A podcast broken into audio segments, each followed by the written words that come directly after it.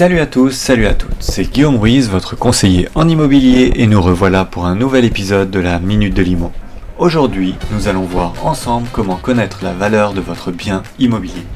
Cette question est la question primordiale dès que vous avez l'idée de vendre votre appartement ou votre maison. Pour vous faire une idée seule, vous pouvez utiliser un outil d'estimation en ligne. Chaque site d'agence immobilière et certains sites de petites annonces en proposent un.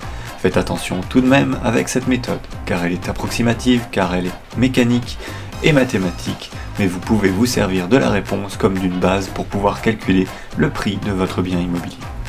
C'est à ce moment-là que le vrai travail commence. Vous allez devoir pondérer le prix obtenu au mètre carré entre les prestations que vous avez et celles de vos concurrents.